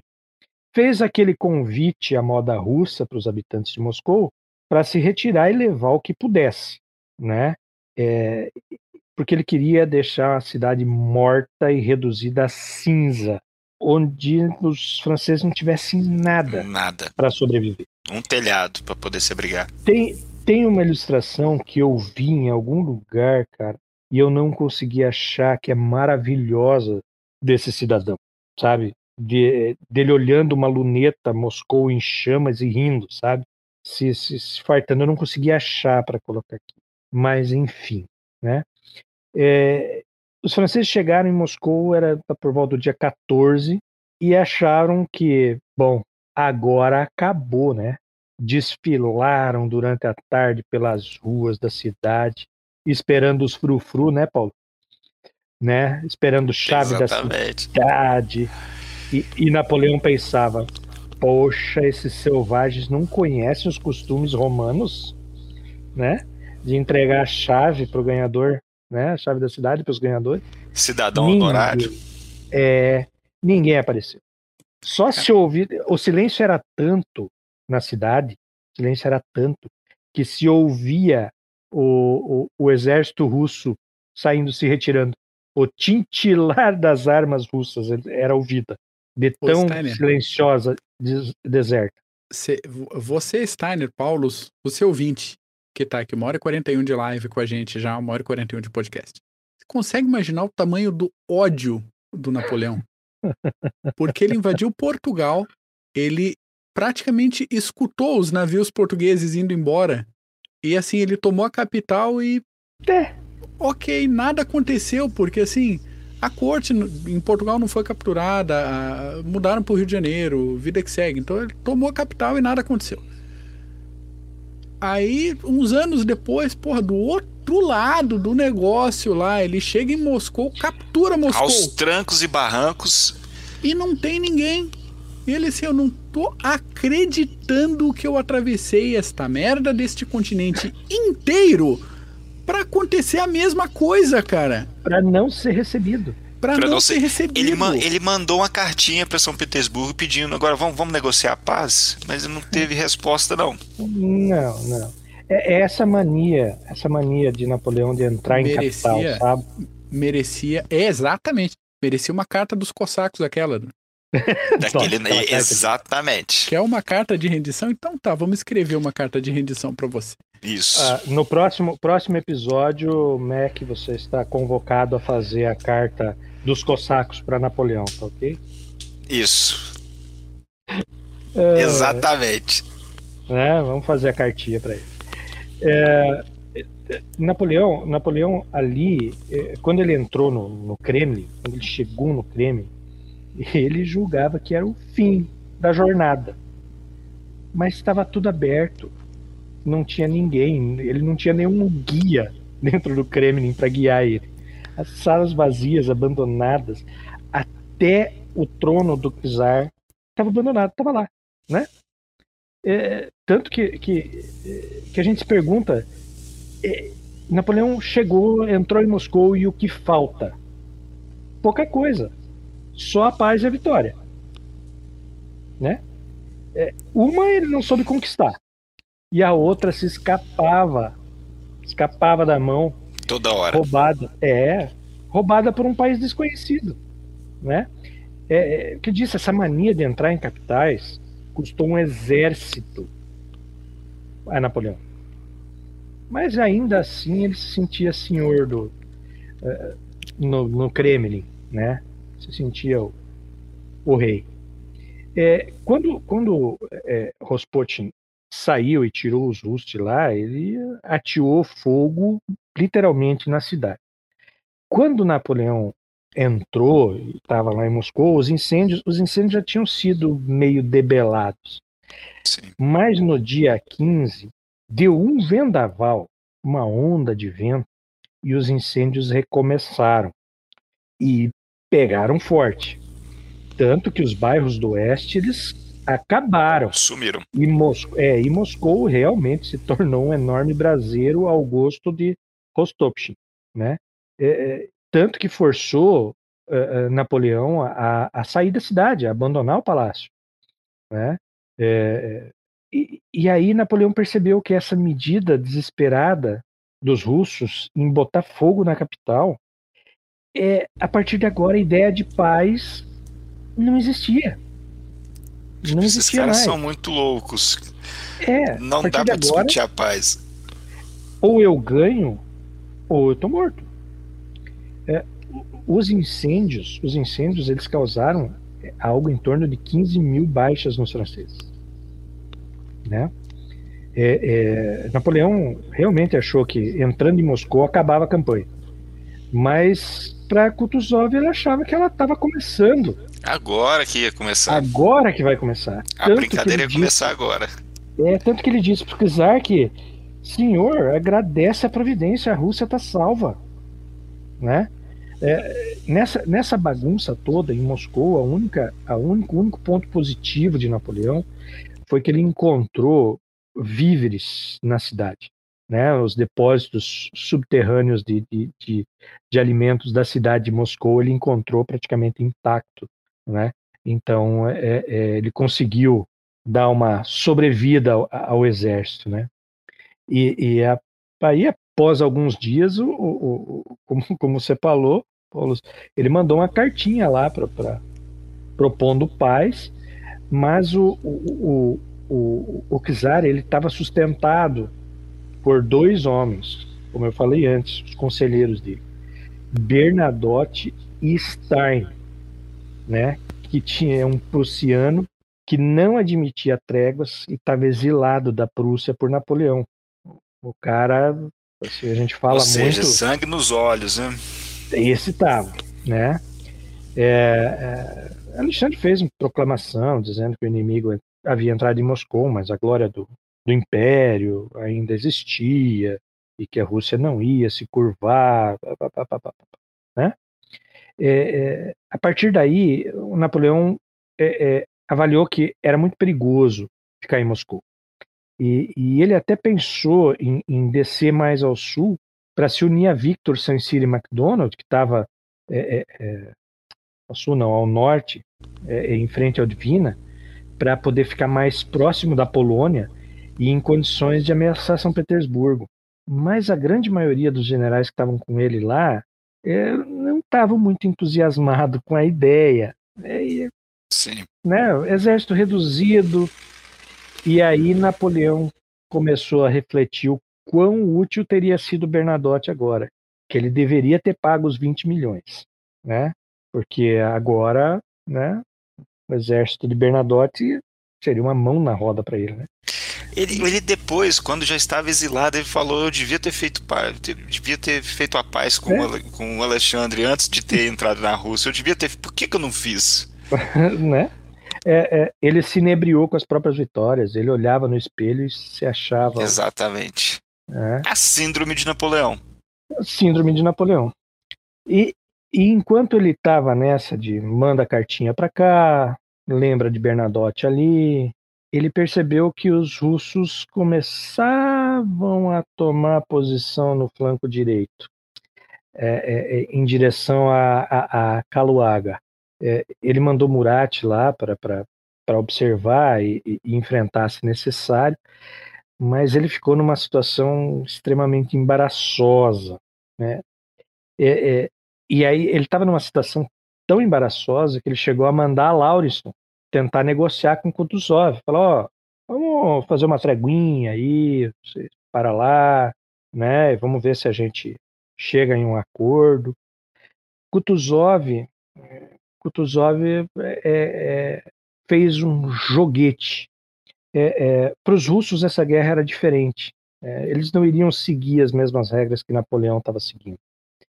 E Kutuzov fez um joguete. Ele falou, preciso ver com, o Czar, se eu posso negociar, se eu não posso negociar.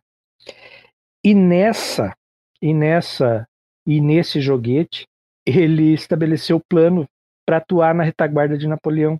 Eles queriam atacar os dois exércitos franceses que defendiam ali o divino de Níper e cortar a retirada é, é, é dos franceses. É, e Kutuzov, com um exército reforçado e descansado, ele conseguiu surpreender Murat em Vinco. E, e esse exército de Murat ele só conseguiu se salvar efetivamente porque Murat era muito bom. Verdade, é, se, se Murat não fosse tão bom. Já tinha ido né, pro saco há muito tempo. Tinha ido pro saco. É, Napoleão ficou extremamente irritado com, com Kutuzov, né? Porque, poxa, o nosso acordo verbal aqui tinha que ter avisado com três horas de antecedência que você ia me atacar né?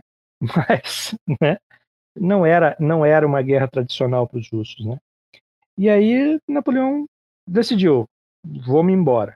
Deixou Mortier na cidade, meteu o pé. Vou deixar Mortier na cidade para mandar o Kremlin para a Lua e resolveu ir para Smolensk. É, é, depois de uma, uma estada não muito agradável de 35 dias, Napoleão se retirou de Moscou, com algo em torno de 90, 95 mil homens, 500 e alguns canhões, 2 mil carros e furgões de volta é, de onde tinha vindo. E aí inicia-se a trágica retirada. Aí que o bicho pega. Aí, outro, é outro. Agora, a partir de agora o bicho vai pegar. Mas é. aí, senhoras e senhores, isso é assunto para outro episódio que a gente Porque já esse fez. ficou cumprido. Esse ficou cumprido. Mas foi uma aula. O que, que é isso? Porra. Isso foi uma aula. Senhores, Vou abrir uma cerveja finais, depois dessa. Indicações bibliográficas. Adam Zamoyski, fala aí. Está Adam Zamoyski, 1812. Exatamente. É, é, é, um, é um livro muito bom. A Marcha Fatal de Napoleão rumo a Moscou. É, é, Zamoyski tem mais um ou dois livros sobre o assunto. É, tem um outro, eu não lembro o título agora, mas ele, ele tem uma pegada, ele tem uma pegada mais de, de é, é, como era a condição dos civis e soldados, Sim. sabe? Então ele, ele conta um pouco da, da, das condições dos civis e soldados nessa época.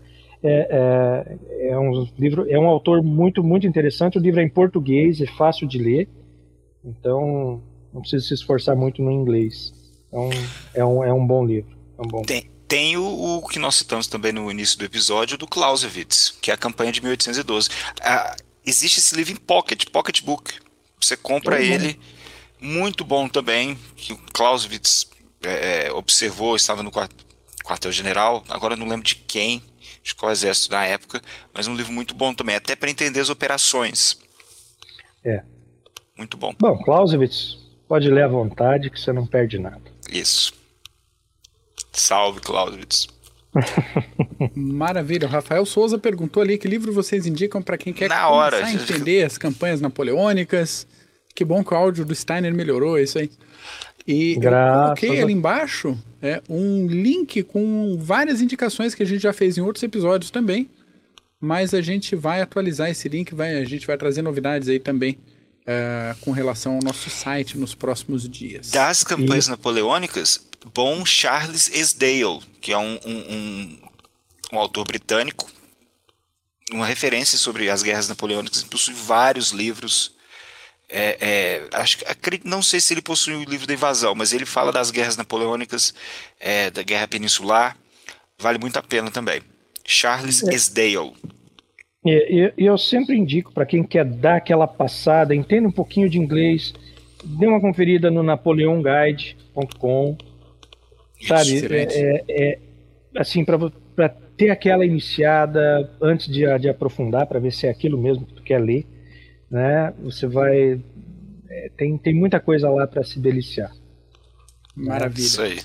Do meu lado, para quem quer consumir um pouco mais sobre a Batalha de Borodino, fica a recomendação aí para ouvir a obra 1812 do Tchaikovsky e também recomendação de leitura de Guerra e Paz do Tolstói. Guerra e Paz, isso, exatamente. Maquem-se, seu louco, isso não é história militar, isso é literatura, seu maluco, cavalo. Você que pensa. Exatamente. O é. livro foi lançado em 1865, tem uma passagem legal sobre Austerlitz, tem uma descrição chuchu sobre Borodino. Quando foi lançado, teve uns veteranos que, é, mas isso daí né, foi bem assim, porque Paraná, aquela chadeira que a gente conhece. Mas começando os estudos acadêmicos um pouco mais empenhados na Rússia depois, o livro foi reconhecido como uma obra é, sensacional. E, além disso, é literatura de altíssima qualidade, é Tolstói, é um dos grandes clássicos da literatura mundial. E isso já é motivo suficiente para você, ouvinte, ter parar de preguiça, pegar a Guerra e Paz e ler isso. É, mas assim, vai Existe... com caderninho, porque são nove personagens pri principais, uns 500 personagens no total. Vale fazer uma notinha. E existe também no YouTube, em 4K, a, a, a minissérie Guerra e Paz que os russos gravaram, mil, eu acho que em 1971, que dizem que é um dos, uma obra de arte. Então, coloca lá a legenda, dá para colocar em português a legenda e assistam também. Maravilha, maravilha. Aqui, fechando então o episódio, André Siqueira, manda saudações para os bisonhos do Baspion. Saudações com um abraço aí para vocês. abraço para o Emilson também que está aqui com a gente a live inteira, para o Mauro Rached, membro do canal, para o André Siqueira, para o Igor Carbas, para quem mais? Para o Yuri tá aí também, Gustavo Grossi, outro membro. Todo mundo, cara, todo mundo que participou aí. Muito obrigado. Paulo até, até porque Até porque ficar duas horas vendo essas carinhas lindas aqui não deve ser muito fácil, mas. Não, mas foi uma aula, compensa. Compensa ver, ver essa, essa carcaça. Porque... Compensa, compensa, escutar a gente. Mauro Rached, algum filme? Filme, senhores? Filme, não sei. Se a gente achar Tem a minissérie. coisa, Guerra e Paz a gente coloca É. na descrição. É. É, Mac coloca a na gente- descrição. a gente vai botar na descrição do Se- se episódio, eu não- tanto no YouTube quanto no, É, no tem, Spotify. tem um filme, tem um filme muito bom, mas é sobre Waterloo, do mesmo nome, 1967, o filme. Magnífico. Mas é sobre Waterloo, não é especificamente sobre. É melhor procurar Salvo esse engano, do- eu acho que tem um Guerra de e Paz. Borodino também. Se eu não me engano, deve ter um de Borodino. Mas eu não lembro. Não lembro. No YouTube, com certeza tem filme russo dessas batalhas. Ah, é? certeza. Porque é o que eles mais sabem fazer, aquelas batalhas heróicas, com certeza tem. É isso aí. Ó, Yuri, tem aquele russo da Batalha de Borodino. É isso aí mesmo. Vamos É. procurar o link, vamos colocar na descrição nos próximos dias. E antes que dê duas horas, Steiner, Paulo, obrigado pela aula. Obrigado Forte abraço vocês. pra Eu tenho que vocês. agradecer ao Steiner pela aula. É, É, capaz. Imagina. maravilha. Para você, ouvinte, meu muito obrigado de novo. Valeu mesmo. E semana que vem a gente tá de volta aí. Beijo pra vocês. Até a Abraço. Um abraço.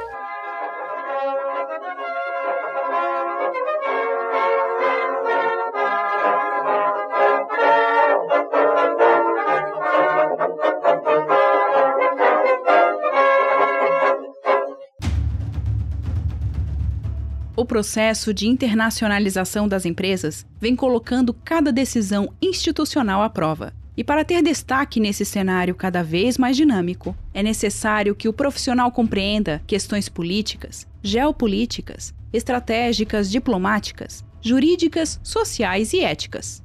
Nesse sentido, a Columbus, pós-graduação de alta performance, promove o curso de Relações Internacionais e Diplomacia Empresarial. Este curso é coordenado pelo professor Marco Túlio Delgobo Freitas e é voltado para profissionais que trabalham em um contexto internacional ou queiram atuar na área de relações internacionais. Se a sua área de atuação for direito administrativo ou gestão estratégica de marketing, a Columbus também tem cursos de pós-graduação que vão te ajudar a desenvolver habilidades e competências para sair na frente como um profissional completo e dinâmico. Acesse o site columbuseducacional.com.br. Informe que conheceu os cursos através do podcast Clube dos Generais e garanta 10% de desconto.